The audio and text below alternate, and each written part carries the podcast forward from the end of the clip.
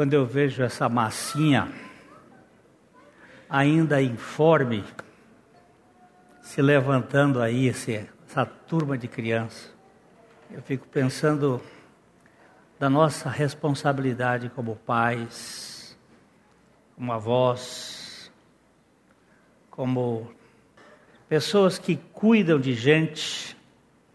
Nós precisamos investir nesse, nesses projetos de, de relacionamento com essas crianças para anunciar o Evangelho. Aqui na frente do boletim tem uma, uma palavra que está muito ligada ao que nós vamos falar hoje no, no estudo da parábola. E eu vou ler isso aqui, que é uma espécie de introdução ao que nós vamos falar, alguém me escreveu: Você sempre bate na religião. Religião não salva. Religião é isto, é aquilo. Você diz que a questão não é ser religioso, mas pertencer ao Evangelho e insiste nisso o tempo todo. O que é então este problema de religião e Evangelho? Por que este samba de uma nota só? E por que isto é tão importante para você falar nisto sempre? Bem, precisamos de discernimento. Muitos compram o produto falso porque não sabem qual é o verdadeiro. O reverendo Vance Havner escreveu: Satanás não está lutando contra as igrejas, mas está tornando-se membro delas. Ele causa mais dano semeando joio do que arrancando trigo.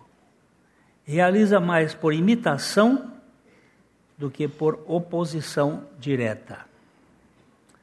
O Evangelho trabalha com a fé no espírito, as religiões com as emoções da alma.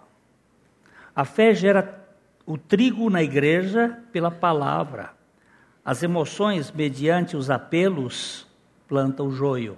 F.C. White sustentava: a experiência de anos obriga-nos a dizer que o apelo às emoções, embora frequentemente aumente os resultados, aumenta o joio em grande proporção.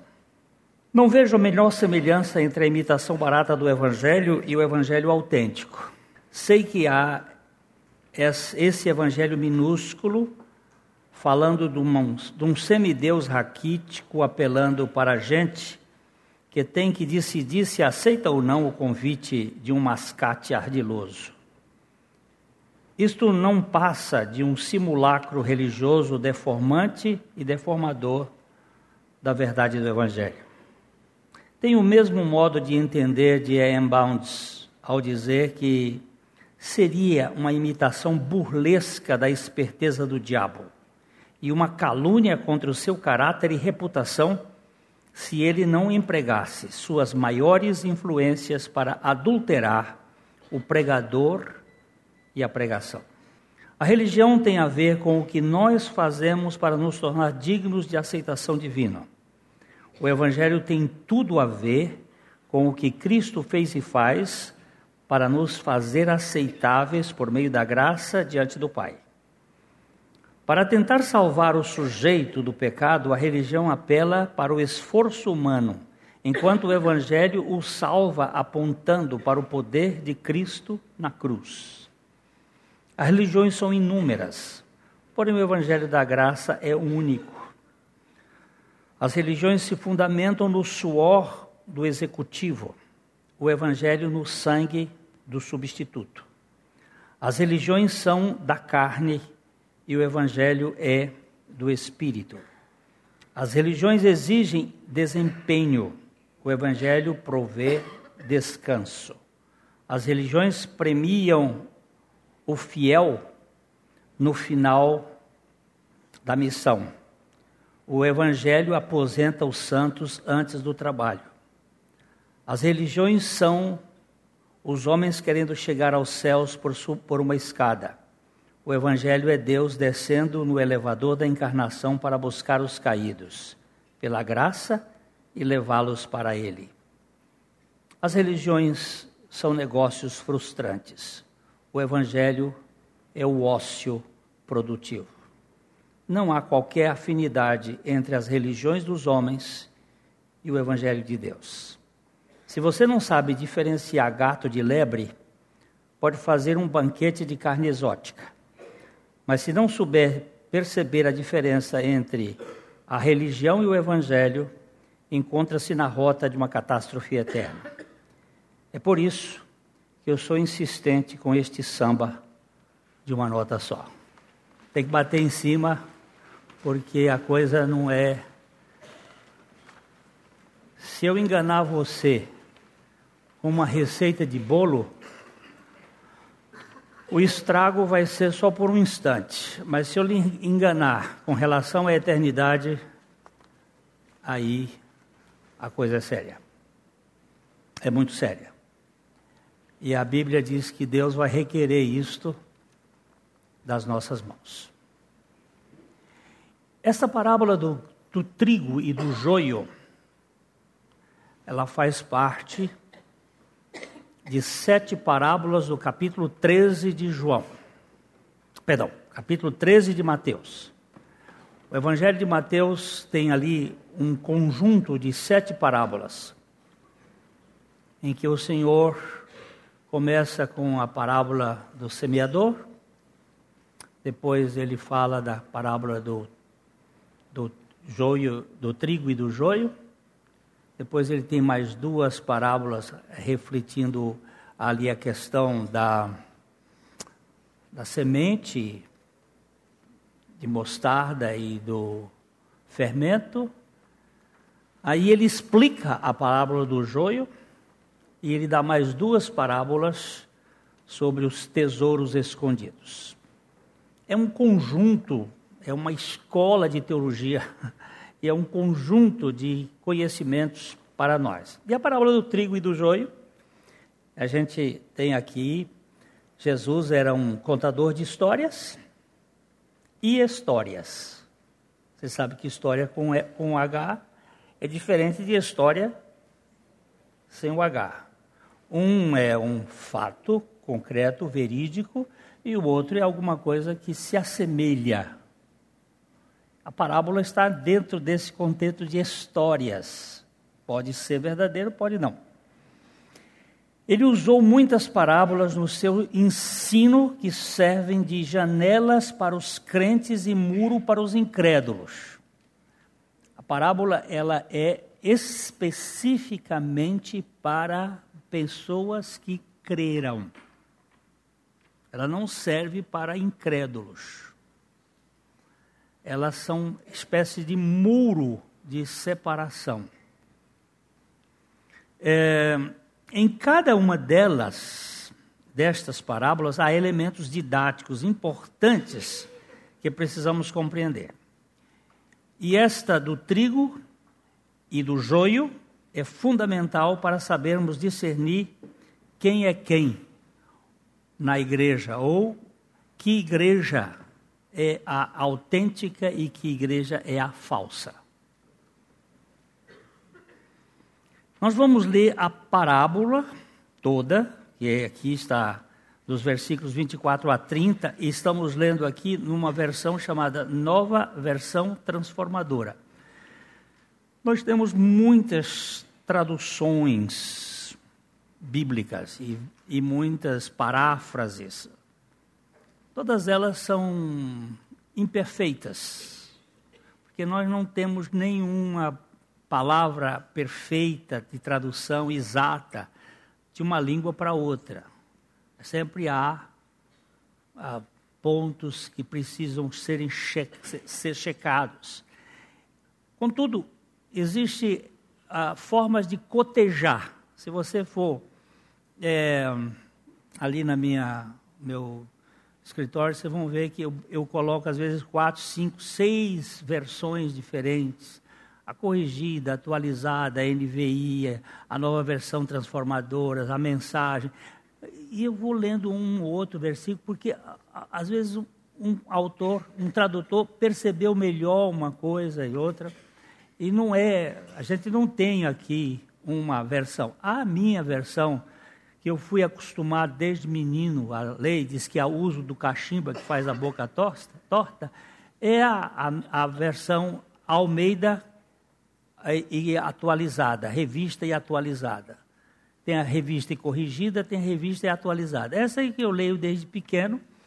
Então, os textos estão memorizados assim naquela versão. Mas isto não significa que esta seja a melhor versão, que não, não é assim que se, se lê Bíblia. Mas eu prefiro por causa do, do, do cachimbo, né?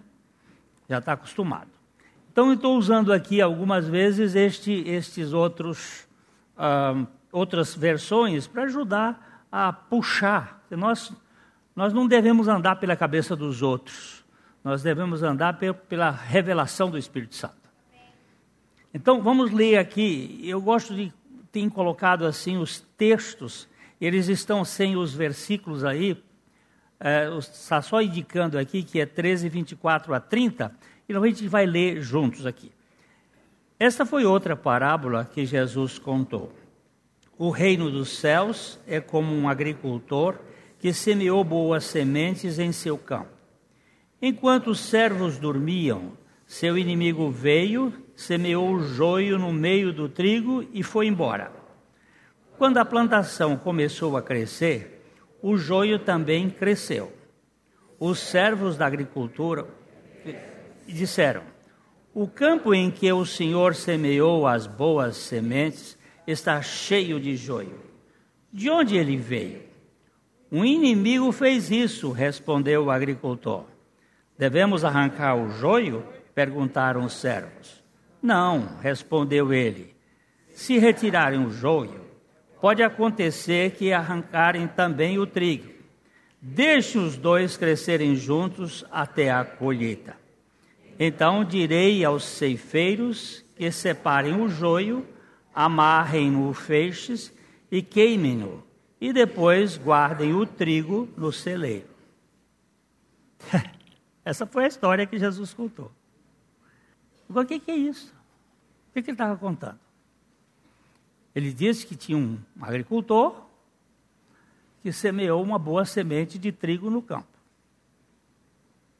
E enquanto dormiam os, os servos que plantaram, veio de noite o inimigo. Ele, o seu inimigo veio, semeou o joio no meio do trigo e foi embora. E os dois cresceram juntos. Trigo e joio. E aí, quando o negócio cresceu, ele diz assim: os serventes vieram e disseram: Escuta, nós não plantamos um bom, uma boa semente aqui no seu, no seu campo, no campo? Como é que apareceu esse joio? Aí eles não foi, foi isso que aconteceu. Então vamos lá. Depois dessa parábola instigante, Jesus contou mais duas: a do grão de mostarda e a do fermento. E Mateus explicou porque ele falava por parábolas para cumprir uma profecia. Havia uma profecia que diz que ele ia falar por parábola, lá em Isaías. E aí Mateus vai explicar por que ele contava por parábolas. É uma coisa bem intrigante isso que a, a Bíblia fala. Eu só estou seguindo o, o texto para a gente poder entender. Uh, vamos ler aqui o versos 34 a 35. Jesus sempre usava histórias e comparações como essas quando falava às multidões. Na verdade, nunca lhes falava sem parábolas. Cumpriu-se desse modo o que foi dito por intermédio do profeta. Eu lhes falarei por meio de parábolas, explicarei coisas escondidas desde a criação do mundo.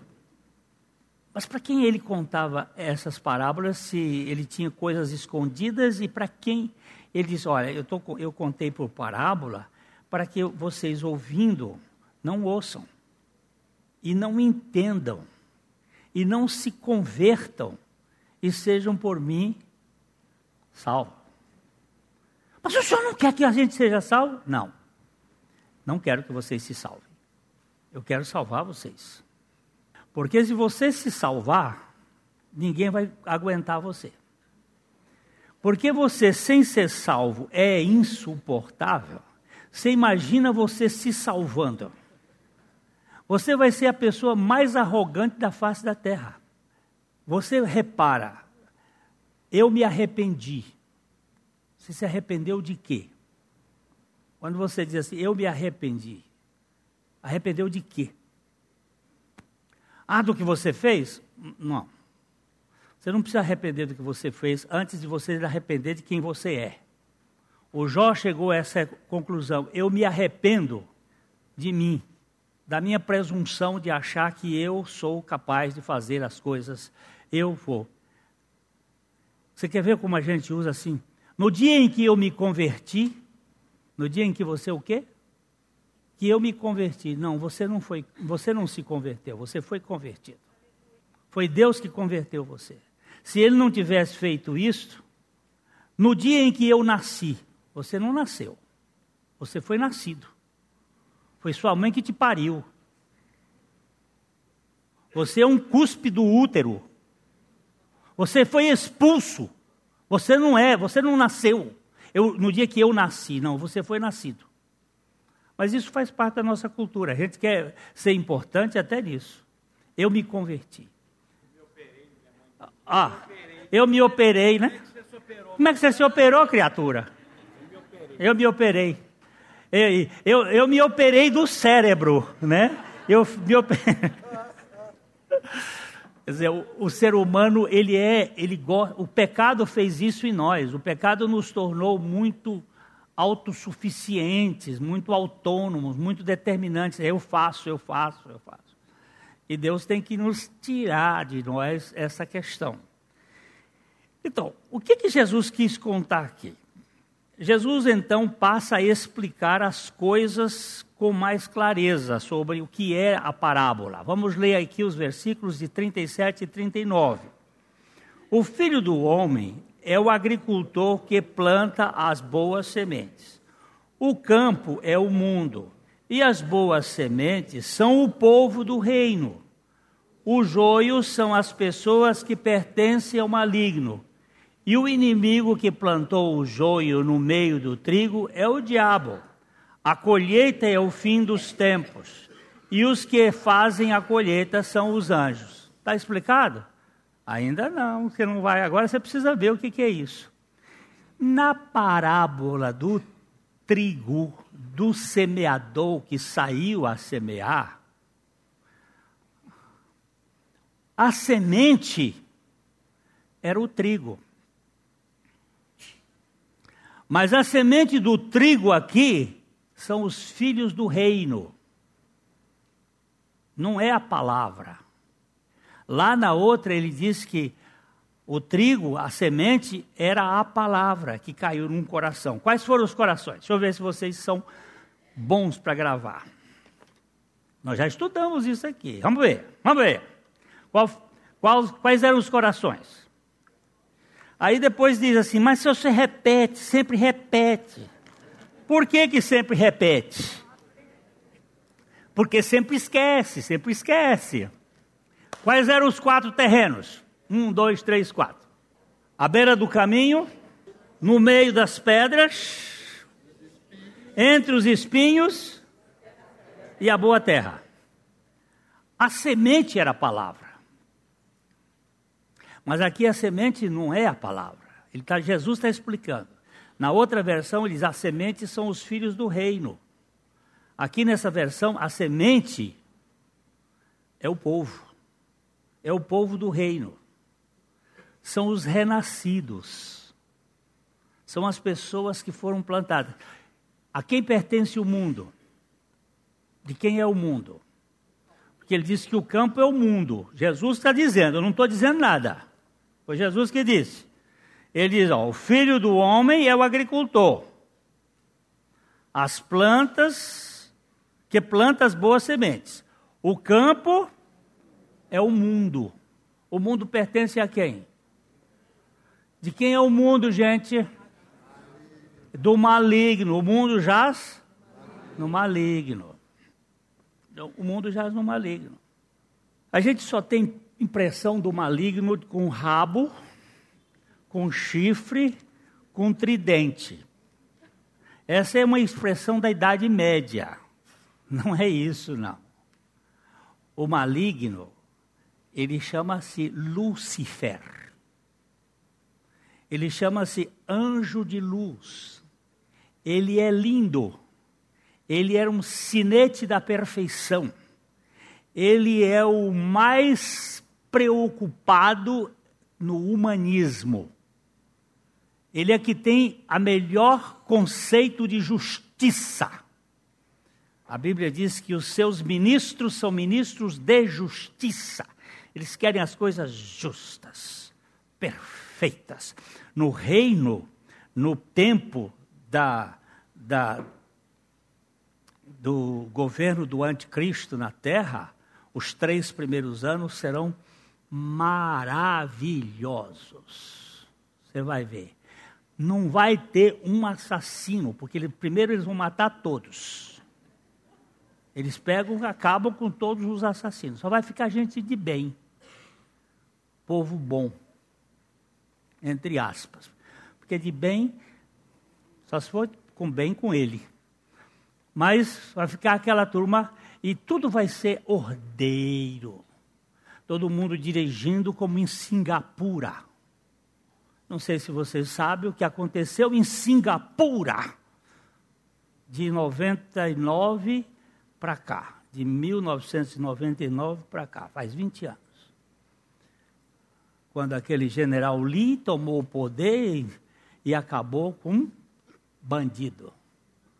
Mas o mundo não soube disto. Por que, que o mundo não soube disso? Porque quem governa a informação é a United Press. E quem governa a United Press é o olho que tudo vê. Então, vocês não, não vão ter certas informações, elas não rolam. Um dos problemas sérios com o Bolsonaro atualmente é que a United Press perdeu o controle na questão do das redes sociais, que é um furo no sistema. Ele se tornou uma peneira para sair tudo. E sai fake news e sai news, vero news. E sai tudo. E sai tudo. A gente não sabe agora como é que faz. Mas a outra é tudo controlado. Agora, tudo perfeito. No reino milenar do Cristo, no reino milenar, no reino, no tempo do, do, do, do governo do anticristo, vai ser uma maravilha. Você vai dormir de janela aberta. Você não vai jogar mais chicletes no chão. A secretária de uma grande empresa foi a, a, a Singapura, aqui do Brasil, e ela conta isso numa, num dos seus suas cartas ela disse o seguinte: quando chegou lá, alugou um carro no aeroporto e foi para o hotel e dirigiu. Depois de uma semana, o guarda parou. Gostou. Disse: A senhora, por favor, assine aqui este recibo. Nós estamos lhe dando 100 dólares singapurense para a senhora porque durante uma semana a senhora dirigiu aqui e não cometeu nenhuma infração. E assim como nós multamos o mau motorista, nós premiamos o bom motorista. Ó, você viu? O senso de justiça? Como é lindo? E ela assinou o governo fazendo isso, para incentivar os bons motoristas a serem. Então nós temos um, um diabo muito mal feito e mal pintado. Um diabo de rabo, de... esse não é, o, não é o diabo. O maligno, ele simplesmente distorce um pouquinho. Ele tira o centro, que é Cristo, e põe o centro em mim. Pronto. Tudo feito. Agora, bom negócio. Ele disse assim: Deus sabe que no dia que vocês comerem do fruto, como ele sereis. Ele, ele não quer que vocês sejam como Deus. Que é este o problema da religião: é fazer gente que quer ser Deus dentro do projeto de Deus. Ok, então vamos lá. O semeador é o filho do homem, o próprio Jesus. A encarnação do Evangelho, que é o poder de Deus para a salvação de todo aquele que crê. Jesus semeia a si mesmo como a boa semente do Evangelho no mundo, gerando os filhos do reino. E Jesus também ordena aos seus discípulos. O que, que foi que ele ordenou aos seus discípulos? Ide por todo o mundo e pregai o Evangelho a toda a criatura. Marcos 16, 15. O mundo é o terreno onde o Evangelho deve ser plantado. Agora, aqui nasceu um, um filho do reino, aqui nasceu outro filho do reino, aqui nasceu outro filho do reino, formou uma igreja. A igreja são os filhos de Deus plantados por Jesus e formaram onde dois ou três estiverem reunidos em meu nome, eu estou aí. Isso é meu. Mas está no mundo. E o mundo é de quem? O mundo é do maligno. A gente acha que o mundo, ele é de Deus por sua criação, mas eles têm, quem tem a posse do mundo é o maligno. A posse é do maligno. Tanto é que quando ele ofereceu a Jesus, a, disse para Jesus na terceira tentação: Olha, eu te darei os reinos deste mundo se prostrado me adorares. Jesus disse: Arreda-te, Satanás. Mas Jesus não disse: O mundo não está nas tuas mãos. Porque Satanás é que governa este mundo no sentido mais expresso, sentido de do mundo, do velho mundo. A semente do evangelho disseminada no mundo forma o aglomerado dos filhos do reino, que a meu ver é a igreja que está no mundo, como o trigal do reino da graça. A igreja é uma cultura plantada num mundo caído, formando uma congregação selecionada do povo de Deus. A boa semente faz nascer uma planta sadia e santa capaz de produzir bons frutos. A igreja está no mundo como uma cultura de Deus. Então o maligno vem e planta a sua semente no seio, no meio da igreja. Essa semente é o humanismo disfarçado. Humanismo é aquilo que mais se parece com o cristianismo, dizia Francis Schaeffer. O cristianismo é aquilo que mais se parece com o cristianismo. E às vezes a gente não sabe discernir. Porque é tão parecido, é tão semelhante. O Evangelho gera o povo de Deus no mundo como uma cultura do trigo, enquanto o maligno planta a semente humanista do joio para trazer a confusão. Vejamos algumas diferenças entre eles. A raiz do trigo é rasa no solo e pode ser desarraigada com facilidade. Mas a raiz do joio se aprofunda, ficando muito difícil de arrancá-lo. O joio se fixa no mundo. Se você pegar um feixe de trigo que está para colher, Edu vai, vai arrancar o feixe de trigo. Ele pega assim e puxa, ele sai. Mas se tiver um trigo no meio, você pega. Perdão, se tiver um joio no meio do feixe, você pega. Porque o joio, a raiz é profunda. Ou seja, o joio, ele se fixa na terra. A aspiração do joio é este mundo. Ele está grudado neste mundo. A raiz dele vai lá embaixo. Para arrancar, não é fácil. Primeira característica é essa. Aqui temos. Ah, a igreja está no mundo, mas o mundo não tem domínio na verdadeira igreja do Senhor Jesus Cristo. As duas gramíneas se parecem muito na sua folhagem. Todavia, o trigo tem grãos no cacho, enquanto que o joio é xoxo, é vazio.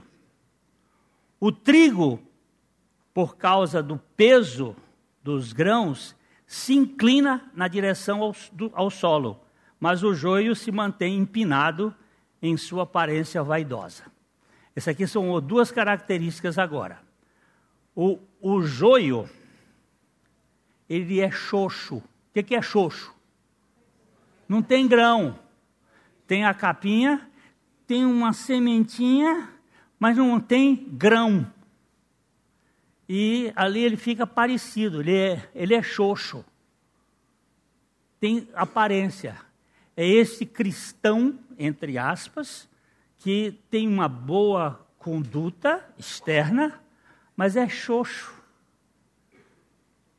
O, o, o Noah, ou Noé, o nosso guia numa das viagens a Israel, nós fomos duas vezes a Israel e uma dessas foi um brasileiro, que era aqui do estado de São Paulo, é judeu e que mora hoje em Israel. E o Noah chegou para mim e disse assim: Glênio, você já viu um pé de, de, de joio?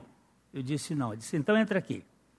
Aí nós entramos numa plantaçãozinha de trigo e joio e ele disse assim: acha o joio aqui. Não achei. Aí ele disse assim: Olha aquele. Aí ele foi me mostrar e eu fui ver que eles têm alguma diferença. Ele disse: Mas a diferença maior é quando amadurece o grão, quando amadurece o cacho. Aí você vai ver. O, o joio fica assim, ó, empinadinho. E o trigo faz isso assim. Um é arrogante. Você mexe nele, ele faz assim. Tss. Você sabe com quem está falando? Aí ele puxa aqui e levanta. E faz aquela. A língua sai assim, ó. É bífide. E aí já sai tremendo. Agora o, o, o, o trigo, você mexe nele, ele faz assim. Tem, tem conteúdo. Ela tá, deve estar me ouvindo. Hoje está uma benção. Mas um dia, chegando aqui, ela pegou.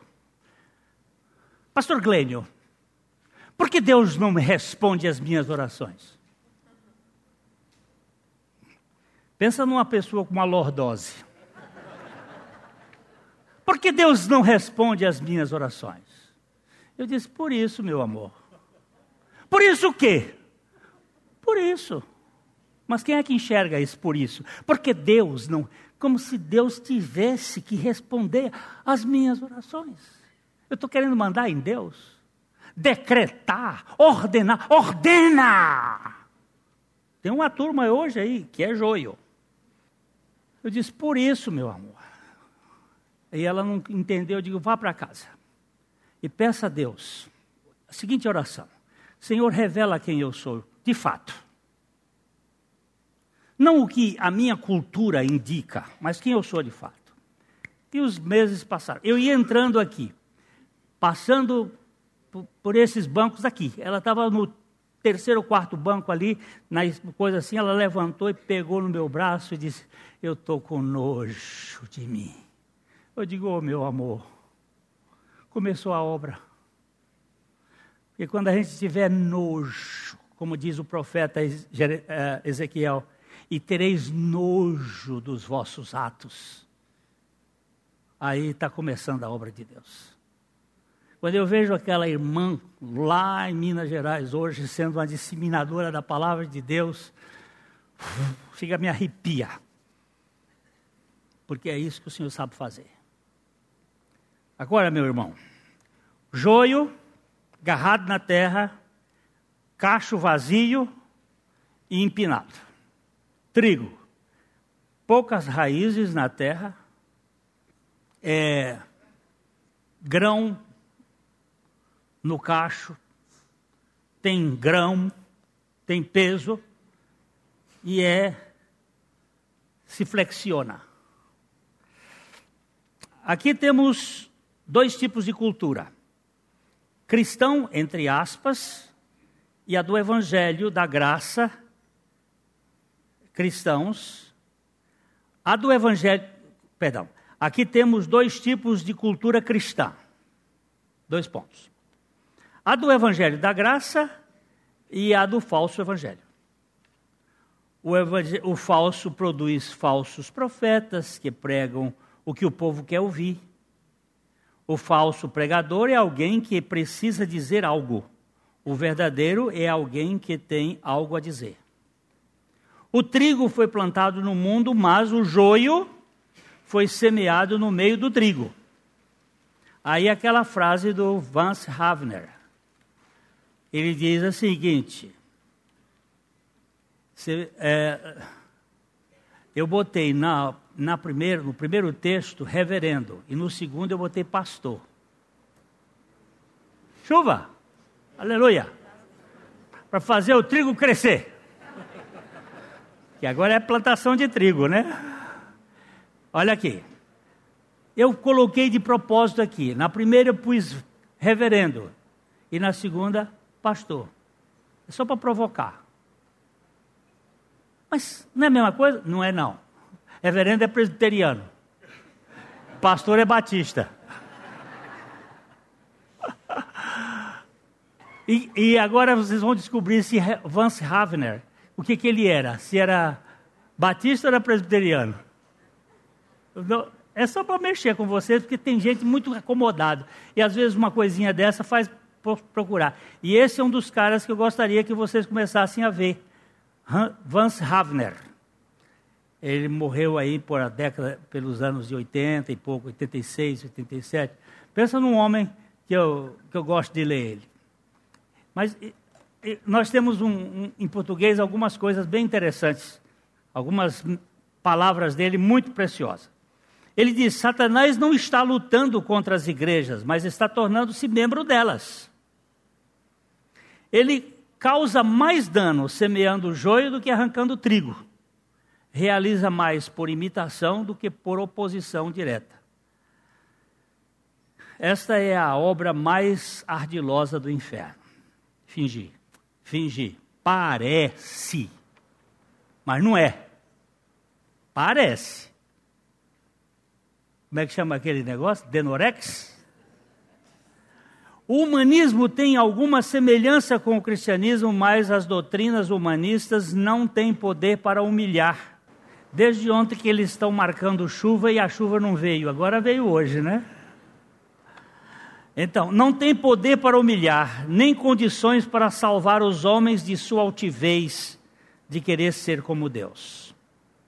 A religião humanista invadiu a igreja com seu estilo sutil de fogo espiritual, embora o que se vê é o esbrasear das emoções carnais, esbanjando seus talentos ensopados de suor, propondo o engrandecimento dos artistas gospel. Tem uma, eu não vou dar nome, não, mas uh, chegou telefone, Pastor Glênio, aqui é fulana de tal, assim, eu, eu sou uma pessoa é, muito usada por Deus e eu tenho um ministério muito, aí começou a falar, e eu quero fazer uma apresentação na sua igreja. E aí começou a falar, e, porque eu tenho, porque eu tenho, e eu já arrebatei porção de gente. Eu, eu queria fazer uma apresentação aí na sua igreja, eu levo os meus discos, eu faço isso, faço aquilo. Eu disse: olha, na minha igreja até você podia vir, mas na igreja de Jesus Cristo não tem lugar para você, não. Na minha, como eu não tenho, não lhe convido.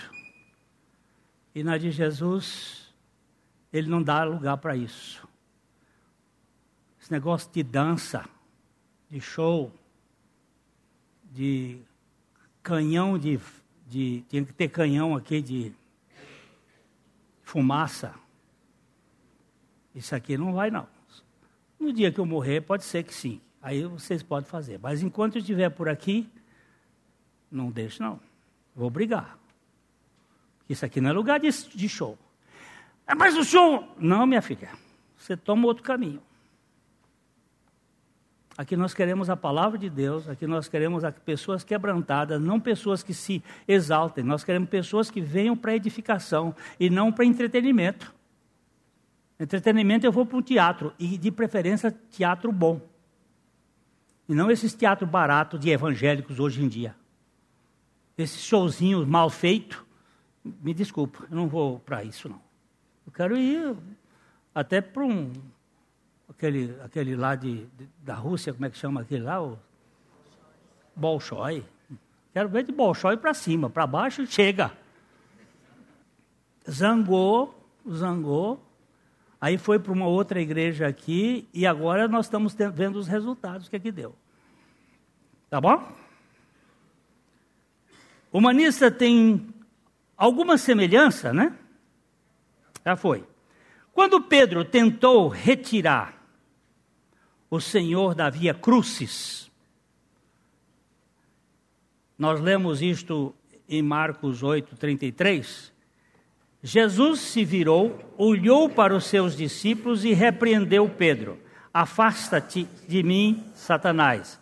Disse ele: Você considera as coisas apenas do ponto de vista humano e não na perspectiva de Deus. Há um cultivo humanista na igreja que dispensa Deus. Quando Jesus disse assim: Olha, eu, quem que vocês dizem que eu sou? Aí eles disseram: uns dizem que tu és Elias, outros dizem que tu és Jeremias, outros dizem que tu és até João Batista, que já morreu, mas é, é estão dizendo aí que. E aí, o que, que vocês dizem que eu sou?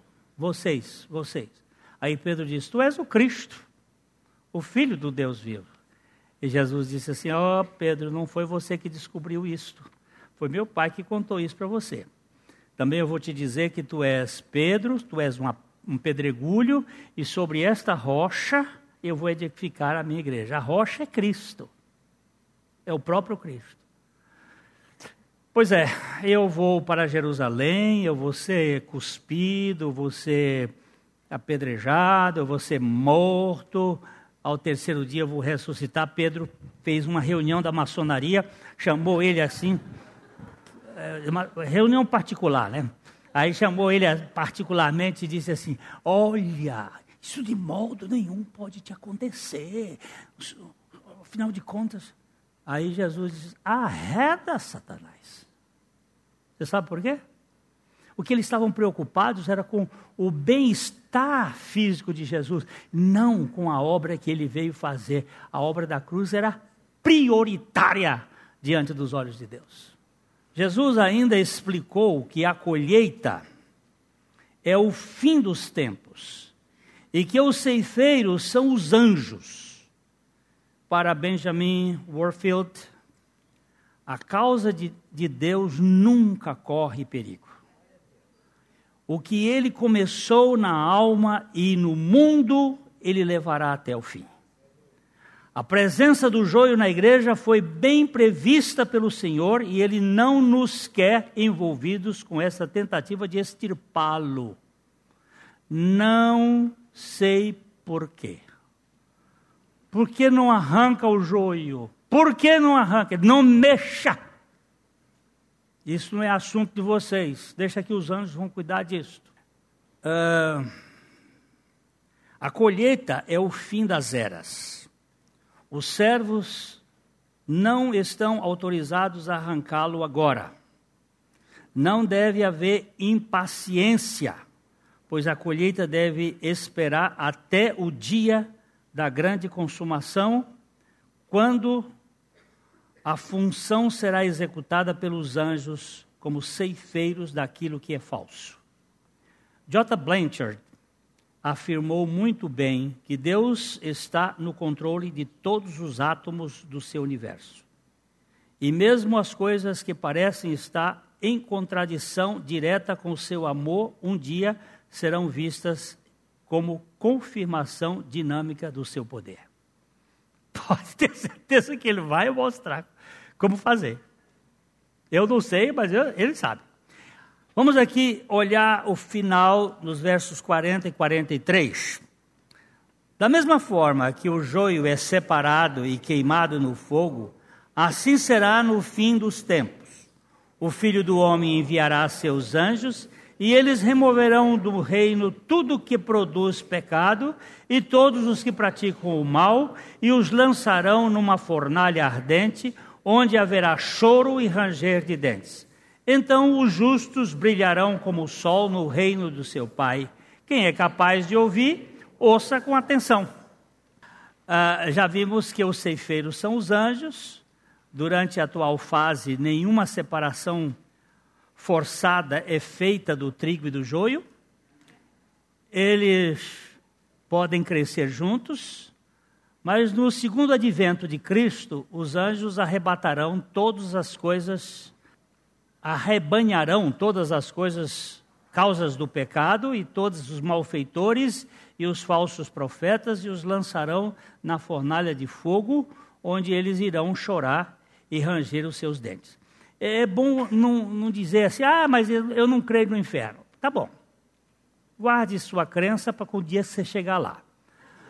Aí você vai poder experimentar com mais sabor a realidade. Mas tudo bem. Eu não vou discutir com Bíblia, eu não tenho aqui, eu não sei explicar a Bíblia, eu só sei dizer o seguinte: o que está escrito para o nosso ensino foi escrito para que, pela consolação e paciência das Escrituras, nós tenhamos esperança. Não brinque com essas coisas. A sua cabeça não vai dar explicações, nem a minha. Agora, os justificados do reino que estiverem na terra durante a tribulação entrarão no reino do seu Pai para desfrutar o reino milenar de Cristo. Lá, eles brilharão como o sol, isto é, eles serão resplandecentes em glória. Mais uma vez, Jesus acrescenta a admoestação enigmática: aquele que tem ouvidos para ouvir, ouça. A Bíblia fala isto em todas as cartas do Apocalipse, mais duas vezes no livro de Apocalipse, mais três vezes Jesus falou isto, e eu sei que é um, uma coisa que eu não, não sei o que, que significa, mas eu quero escutar. Quem tem ouvidos para ouvir, ouça. Porque tem gente que tem ouvido, ou escuta e não ouve, ou ouve e não escuta, não sei. A minha esposa, de vez em quando, ela me diz assim: Você está ouvindo? Eu não sei se as de vocês acontece isso. É. você está ouvindo? Né? Parece que você, a gente não. E, e, o homem, principalmente, ele tem uma, aquela mente que, o, que diz que ele é a mente da caixinha assim que, né? Aquela do futebol, é, só fica ali, aquela ali parece que não escuta. Enquanto que a mulher, ela, ela tem uma capacidade incrível de. Eu, eu às vezes, eu, uma das coisas que me admira é ver uma, uma reunião de mulheres. Como é que é? Por quê? Porque tem 20 mulheres conversando ao mesmo tempo e elas estão entendendo tudo. Ouvindo aqui. Eu, eu, uma outra aqui fala para aqui, aqui para essa daqui, a outra falando para outra daqui. Não, não, não, é, é, é assim. Eu digo, peraí, como é que está escutando? que isso? Como é que o senhor fez isso aí? O senhor fez um negócio fantástico, porque é, eu não sei fazer isso. Eu sou muito burro, aquele que usa. Quando está pensando numa coisa, é naquilo. Não, não sei, eu, essa, essa diversidade é improvável para minha mente. Ai, Senhor. Onde é que eu estou agora? Eu já até perdi. Fui falar das mulheres, é o que deu. Essa parábola não justifica, como alguns erroneamente supõem, a tolerância de pessoas ímpias em uma igreja cristã local. Lembre-se de que o campo é o mundo, não a igreja. As igrejas locais são explicitamente ordenadas a colocar fora da comunhão todos os que são culpados de certas formas de iniquidade, como em 1 Coríntios 5, 9 a 13. E o que é que está escrito ali em 1 Coríntios 5, de 9 a 13? Vamos lá. Quando lhes escrevi, disse que não deviam se associar com pessoas que se entregam à imoralidade sexual. Olha, imoralidade sexual. É, com isso, porém, não me refiro aos descrentes que vivem em imoralidade sexual, ou são avarentos, ou exploram os outros, ou adoram a ídolos. Vocês teriam de sair deste mundo para evitar pessoas desse tipo. Eu vou ter que conviver com, a imoralidade sexual do mundo, mas está falando com a igreja. O que eu queria dizer é, era que vocês não devem se associar a alguém que afirma ser irmão, mas vive em imoralidade sexual, ou é avarento, ou adora ídolos, ou insulta as pessoas, ou é bêbado, ou explora os outros. Nem ao menos como com essa gente. Uau! É assim que está escrito? É assim que está escrito. Não cabe a mim julgar os de fora, mas certamente cabe a vocês julgar os que estão dentro. Deus julgará os de fora. Portanto, elimine do mal do meio de vocês. É duro? É, mais tempo que.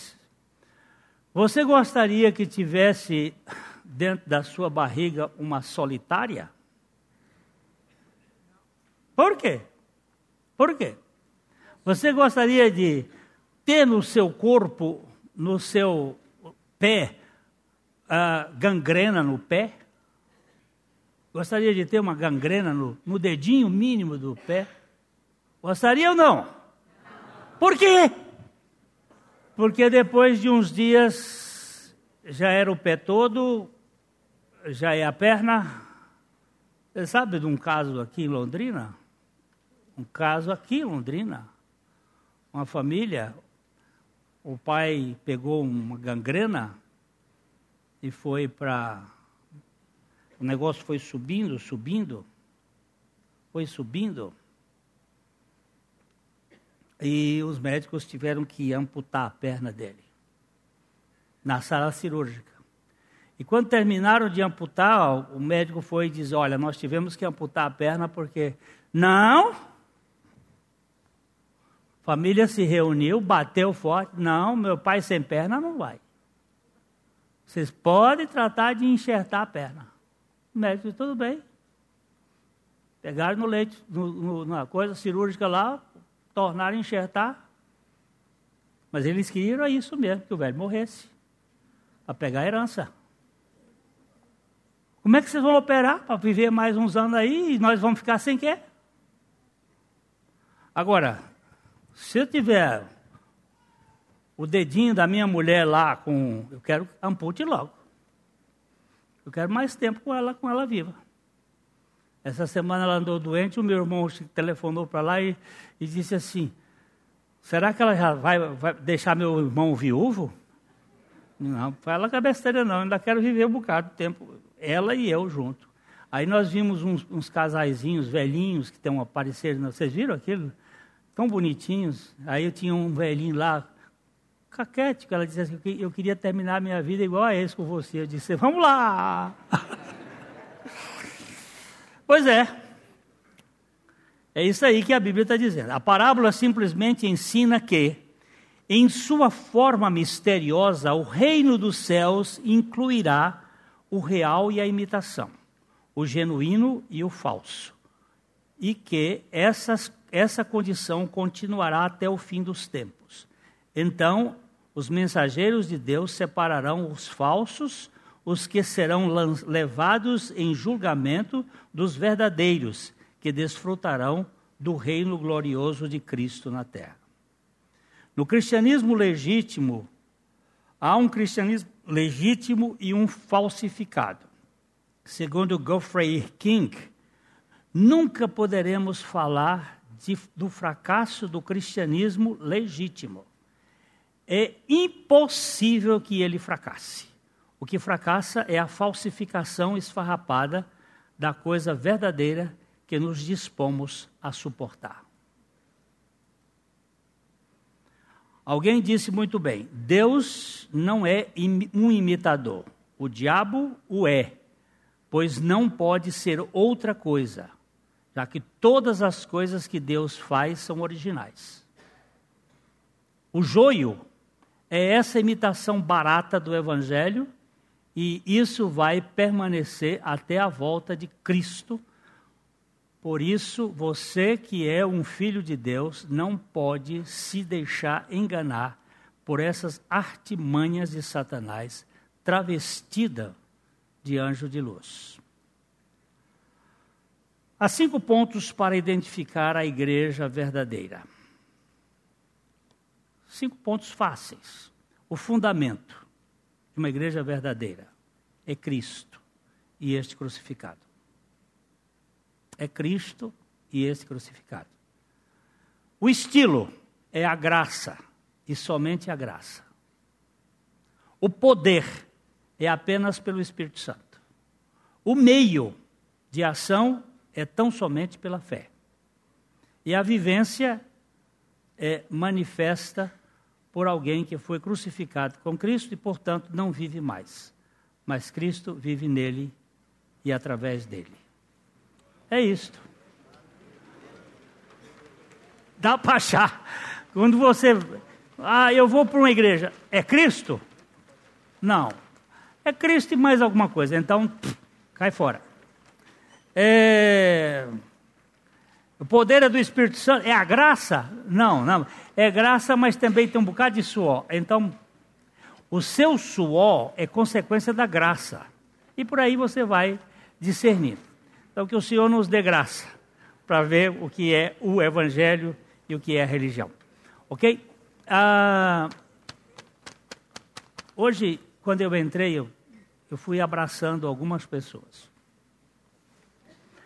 E eu ouvi de alguns, eu abracei, eu acho que umas 15 pessoas até entrar no meu, meu gabinete. E ouvi de alguns assim: ah, eu precisava desse abraço.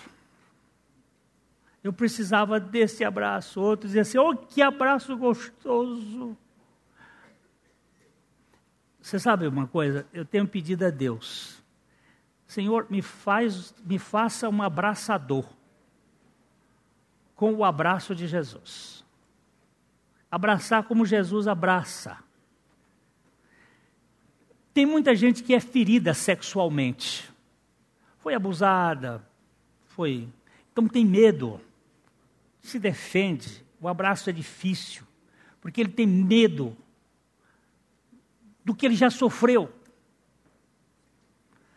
Tem gente que tem, tem medo de ser acolhido, porque foi criado dentro da porretada, dentro de casa. Então tem medo da decepção.